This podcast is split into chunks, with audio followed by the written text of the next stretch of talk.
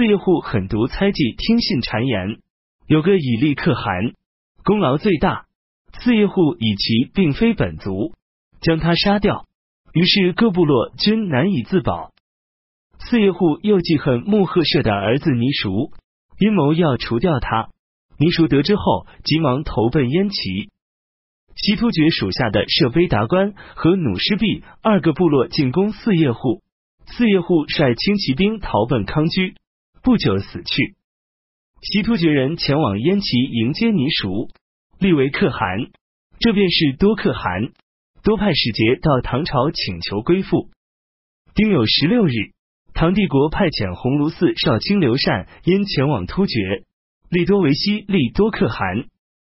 闰八月乙卯初四，太宗在丹霄殿大宴亲近的大臣，长孙无忌说：“王魏征二人以前侍奉太子李建成，与陛下为敌，难以料到今日能在此一同饮宴。”太宗说：“魏征与王尽心竭力的侍奉原来的主人，所以我能重用他们。然而魏征每次进谏，我不听从；我与他讲话，他也总是不做应答。为什么呢？”魏征回答说：“我认为事情不可行，所以见阻。陛下不听从谏阻，而我如果答话，那么事情便得到施行，所以不敢应答。”太宗说：“暂且应答，而后再见祖，又有什么伤害呢？”答道：“过去舜帝告诫群臣，你们不要当面顺从，而背后却说另一套。如果我心里知道不对，嘴上却答应陛下的意见，这正是当面顺从。难道这是计既侍奉舜帝的本意吗？”太宗大笑着说：“人们都说魏征行为举止粗鲁傲慢。”我看他更觉得妩媚可爱，正是因为如此呀。魏征离席起身拜谢道：“陛下引导，让我畅所欲言，所以我得以进于城。如果陛下拒不接受忠言，我又怎么敢屡次犯言强谏呢？”戊辰十七日，秘书少监于世南进呈《圣德论》一文，太宗赐给手书诏令称：“你的评价太高了，朕怎么敢与上古帝王相比？”只是与近代相比略强些，然而你只是刚刚看见开头，未知其终结。如果朕真能善始善终，那么你的高论可传之后世；如若不然，恐怕只会成为后世的笑柄。九月即有二十九日，太宗临幸庆善宫，这是太宗出生时的旧宅。于是和显贵饮酒赋诗，起居郎清平人吕才。将赋诗谱成曲弹奏，命名为《功成庆善乐》，让六十四名少年站成八行一跃而舞，称九宫之舞。又大摆酒宴，与秦王破阵舞一同在宫廷中表演。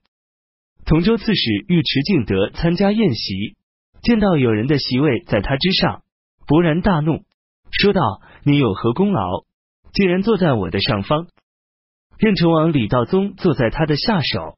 反复劝解，尉迟敬德用拳头殴打李道宗，眼睛被打得几乎瞎了一只。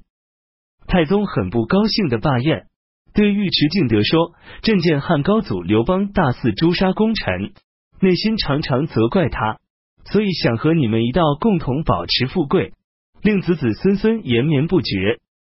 然而你身居高官，却屡次犯法，由此可知韩信、彭越被碎尸万段。”剁成肉酱，并非只是高祖的罪过。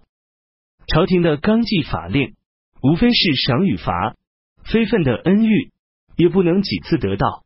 深望你好自为之，不要到时后悔都来不及。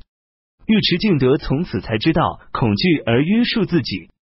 冬季十月乙卯初五，太宗的车驾回到京城。太宗在大安宫设酒宴侍奉太上皇。太宗与皇后轮流端上饮食及用具，在地侍候，直到深夜才罢席。太宗亲自为太上皇抬轿于至殿门，太上皇不允许，让太子代劳。突厥协力可汗郁郁不得志，多次与家里人相对哭泣，面容十分的疲惫。太宗见到后非常可怜他，当时国州地带有很多麋鹿活动，可以游猎。太宗便任命协力为国州刺史，协力辞谢，不愿意前往。癸未三十一日，又任命他为右卫大将军。十一月辛巳初二，契族首领何力率领本部落六千多家前往沙州投降大唐。太宗下诏将他们安置在甘凉之间，任命何力为左领军将军。庚寅十一日。任命左光禄大大夫陈叔达为礼部尚书。太宗对陈叔达说：“你在武德年间曾直言劝太上皇反隋，所以封你为子官以相报答。”答道：“我当时见隋朝父子相互残害，建议乘乱取而代之。当时的话，并非为陛下考虑，而是为社稷打算啊。”十二日癸丑初四。太宗与大臣们讨论安危的根本所在。中书令温彦博说：“深愿陛下能经常像贞观初年那样，那就好了。”太宗问：“朕近来听政有所懈怠吗？”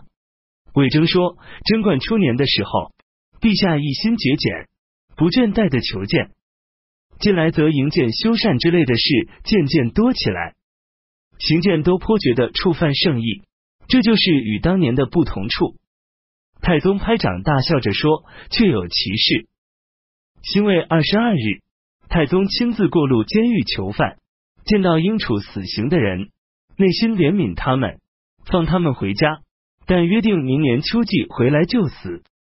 于是下令全国的死刑犯人均放他们回家，等到期限到了的时候赶到京城。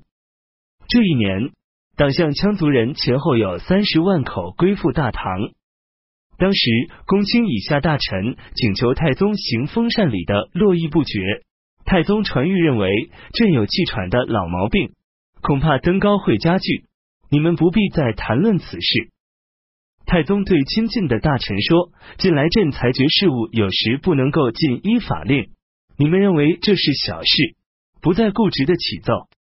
凡事无不因小而致大，这是威王的先兆。”从前关龙旁忠诚苦谏而死去，朕常常觉得痛惜。隋炀帝因骄奢暴虐而灭亡，你们都亲眼所见。望你们经常为朕考虑到炀帝的灭亡，朕也经常为你们念及关龙旁的死。如此还担心君臣不能相互保全吗？太宗对魏征说：因官职而去选择人才，不可仓促行事。任用一位君子。则众位君子都会来到，任用一位小人，则其他小人竞相引进。答道是这样。